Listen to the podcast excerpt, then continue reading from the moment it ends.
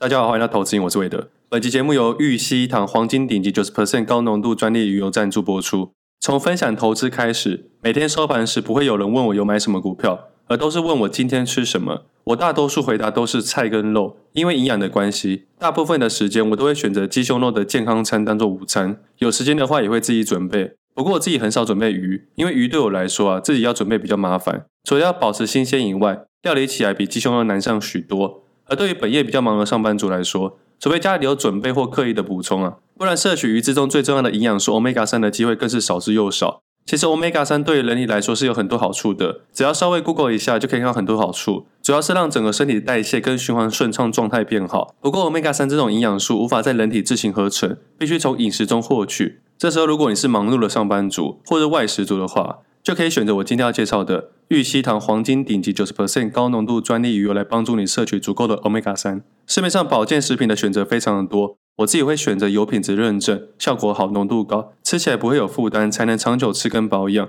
玉溪堂高浓度专利鱼油通过欧美药典品质认证，而且获得欧洲金质奖、特金奖和 IFOS 的认证，在品质上可以很放心。除此之外，Omega 三检验浓度高达九十八 percent。而且分子小，好吸收。如果你是害怕鱼腥味或是传统鱼油会有油味的听众，也不需要担心。这款鱼油是业界最小颗，非常好吞咽，也没什么味道，很适合全家大小饭后摄取，一起保养身体。在交易上，我们都知道要分批买进，但身体健康的东西啊，我通常都是 all in 下去。总而言之，大家在饭后可以吃玉溪堂鱼油，摄取足够的 Omega 三，让自己的身体维持良好的代谢跟循环。那有兴趣的听众朋友，可以点底下资讯栏看更多的相关资讯。其实，在做交易的时候啊，会有很多很重要的东西。市场内的重要东西跟市场外的重要东西。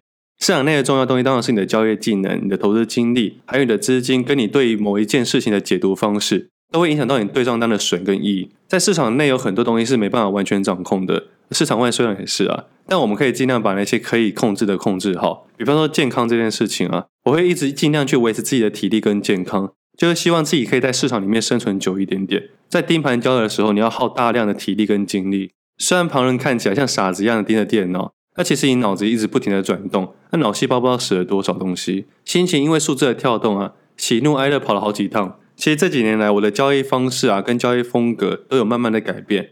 以前只在乎市场内的事情，现在慢慢会在乎市场外的事情。以前会觉得只有活着就好，没有差，吃什么没有差。但现在慢慢觉得要知道自己要吃什么，还有知道怎么去吃东西，那接着进一步去了解自己的健康状态，慢慢去调整自己的运动模式。像我现在真的比以前来说啦，打球次数真的少非常多了，因为打篮球会有比较大的风险去受伤，而健身啊或者是自己运动的话，只要不要是竞技运动的话，受伤的几率就小很多。但相对的乐趣也少了非常多。自己做健身啊，就是自己与自己的突破。但是如果你跟别人有竞赛的成分啊，会非常的有趣。总而言之，这礼拜刚好又是中秋节，又是教师节，大家在吃烤肉的同时啊，不要忘记了，还是要找时间去运动一下。我知道我自己的听众朋友应该都是三十岁左右，应该跟我年纪差不多，有些比我大一些些，比我小年纪的比较少一点点。要低于二十五岁的人真的少很多。因为我节目没有什么娱乐性，主要就是讲一些投资，讲一些自己的生活，讲一个全职投资人的交易方式、交易心情，还有生活方式。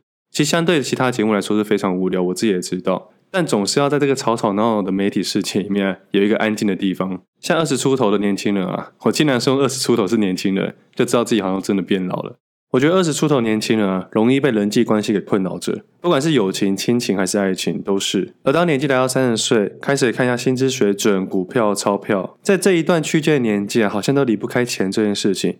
不过这个地方就是人生很大的转折点。你在这几年来啊，对于钱的理解程度会影响你一辈子的发展。你需要爱钱，但必须跟它保持一点距离。你可以着迷，但是不要上瘾。而基本上来到四十岁的时候啊，大多数人讨论的是健康了，谁的身体比较好，谁的体态比较好。当然，钱这件事情还是离不开四十岁的生活之中。只不过我还没有达到四十岁的状态，所以我现在也没有办法肯定到时候会变得怎么样。而我相信，到了五十岁的时候，多数人会开始讨论到退休生活，或是去期待那个退休生活。退休之后要做什么？退休之后可以干什么？然后接着十年又过去了，来到六十岁的时候，准备要退休的年纪的时候，大家已经不再比什么感情、人际关系，或钱，或车子、房子、股票、钞票，而你的身体大概都知道状况有多少了。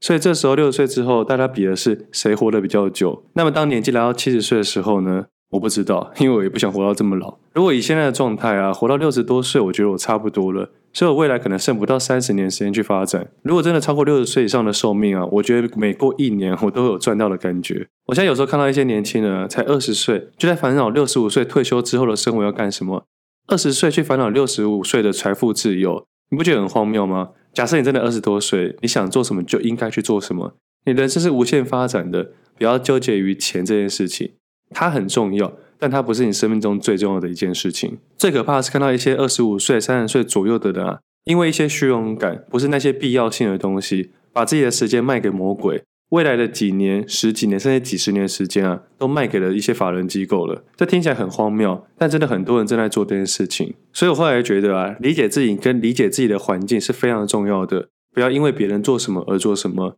即使做交易，我们的目的都是为了赚钱。但我相信，我们想要赚到多少钱会完全不同。像这两个月行情比较没有这么震荡，我自己对自己的解读是啊，现在的市场就是这样子。我应该顺着市场，把自己变成水一样，符合它的形状。虽然有时候没办法做到，但是我会尽量让我做到。上礼拜的市场没有像上上礼拜跌这么凶，上礼拜基本上是一个盘整阶段，只不过观察个股还是相对的少。这礼拜有好几天没有观察类股，我自己一直在降部位。基本上现在右侧的部位降到四到六成左右，没有再像之前一样比较高档的部位。不过还有避险单的部分啊，所以我自己对市场的看法是偏空看的，但个股是偏多看的。一来一往之下，就符合我心中的预期以及对市场的解读方式。目前债券就像我上礼拜聊到的，债券的 ETF 零零六七九 B 啊，像我上礼拜录完音的隔天开始啊，这档基金的申购买回净单位数啊，开始买回。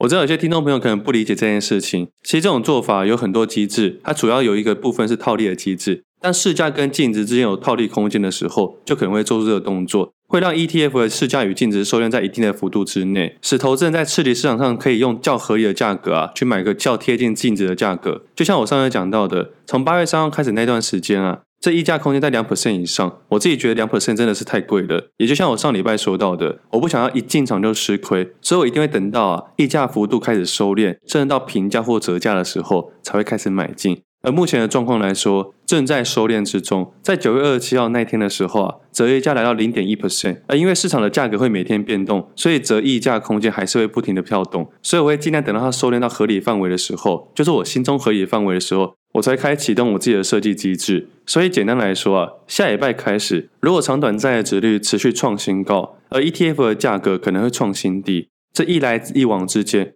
有些法人机构可以做一些套利的动作，但是我自己这边是没办法做套利的，也不是说没有办法，只是懒得去这么做而已。所以在这个部分呢，我还是专注在价差上面。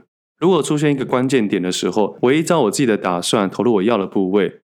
那如果啊，下礼拜没有认为好的点的话，而股票价格上面有一些漂亮的位置点，那我就会退而求其次，继续交易股票。而以上礼拜股票市场来说啊，大部分的股票都是下跌或盘整，一些创新高的个股也都拉回了，所以基本上我会找寻上升趋势的个股，或是盘整个股，以及这礼拜有亮点的个股。其实也不是这礼拜，这段时间有亮点的个股会持续去收集。而比较靠近我的话，上礼拜的亮点可能是像同心电、大立光。而我自己会顺便去观察雍智科技、金策、建顺电跟鸿准，因为这些个股在我的框架里面，它是一个盘整格局的框架。但因为它市场反应太快了，我还没有办法做更深入的研究，所以我对我来说，会先把它注意起来，再决定下去。要怎么决定还不知道。而关于 ETF 的话，上礼拜可能是观察期，下礼拜开始才可能是决定期。而一些上升趋势的个股跟相对有热度的个股啊，除了 AI 类股以外，其实 AI 个股啊，其实在这两个月来，从七月底放掉到现在啊。这两个月都是盘整格局，不过我自己个人认为啊，开始会有一些热度了，只是没办法确定方向。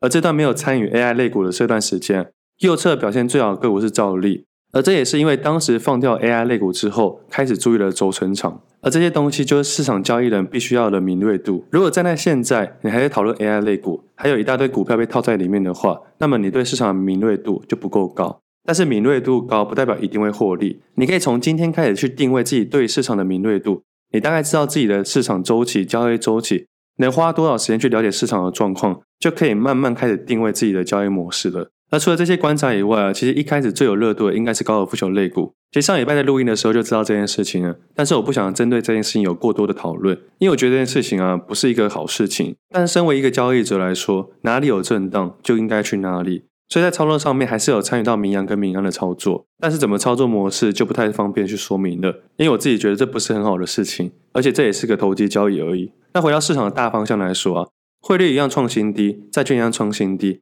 股价开始慢慢杀盘。市场上不止台股、美股、欧股、日股、韩股全部都往下跌，但比较有趣的是，恒生指数跟陆股啊。在上礼拜五的表现比较强劲一点点，不过啊，基本上还是下降趋势。而美国大型科技类股跟一些传统类股啊，都还是下跌趋势或下跌盘整趋势。连发表会后的 Apple 股价目前都还是下降趋势。简单来说，如果你是个纯做多的投资人，现在你应该在等待，而不是积极的进场。你可以先做做停、看、听的动作。你可以先停一下，先不要乱动作，看一下市场变化有多少。听听可以听我的 podcast，反正你们懒得去整理市场的资料，我会帮你们整理。然后有做什么碰到什么，在节目上面跟大家分享。而上礼拜的市场大概是这个状况，而比较有趣的是，市场的权值类股开始下跌了，然后大家开始感到市场终于下跌了。但其实，在七月底的时候，是我这一年来第一次使用 buy put。Bip 的概念就是看坏市场在短期之间。不过我在八月中的时候转成期货做空，而一直到现在都持续做避险单的动作，就 long short 的配置。不过这边还是有一点点不同啊，因为这两个部分是有点时间轴不同的差别。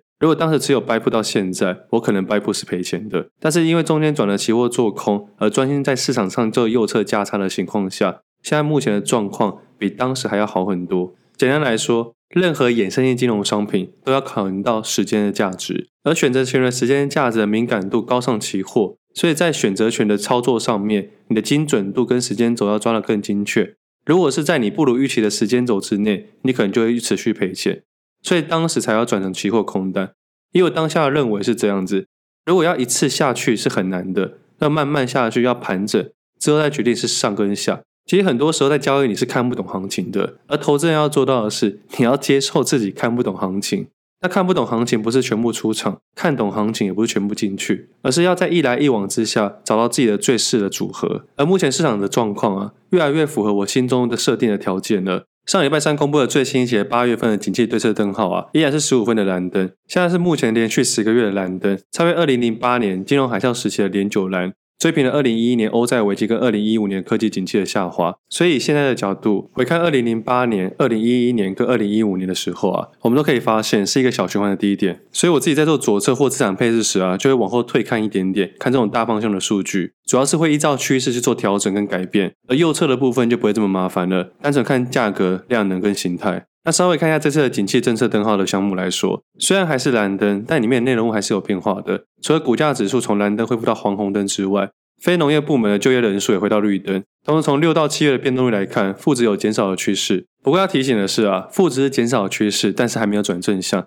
简单来说，景气还是相对的差，而股价指数从蓝灯到黄红灯啊，也不是一个健康的东西。当这个部分每个人解读的方式不同，但是以景气的状况来说，目前只是相对没这么差，但还没有明显转好的迹象。所以目前市场的下跌也是蛮符合到基本面的状态。所以未来如果几个礼拜发现市场比较大的震荡，所以搭配基本面的观察，应该不会有太大的意外。就像遛狗理论一样，最后都会慢慢收敛，也像刚刚讨论到基金的 ETF 一样。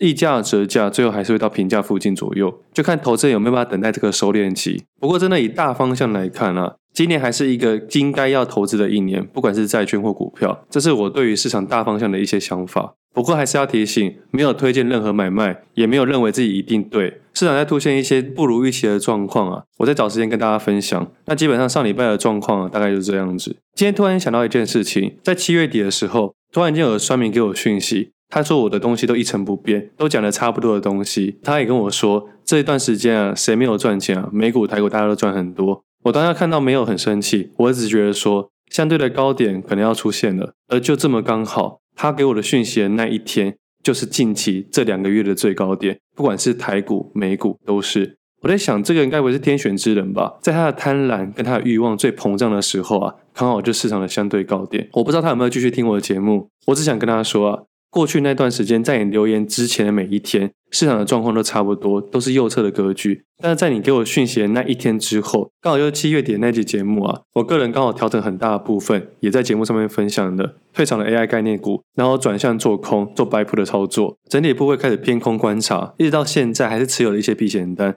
虽然没有加大部位，但相对来说操作算是顺畅的。而我也不是故意在你讲之后做了很大的改变，而是你刚好讲的那个点的隔天，市场的变化让我做出一些改变。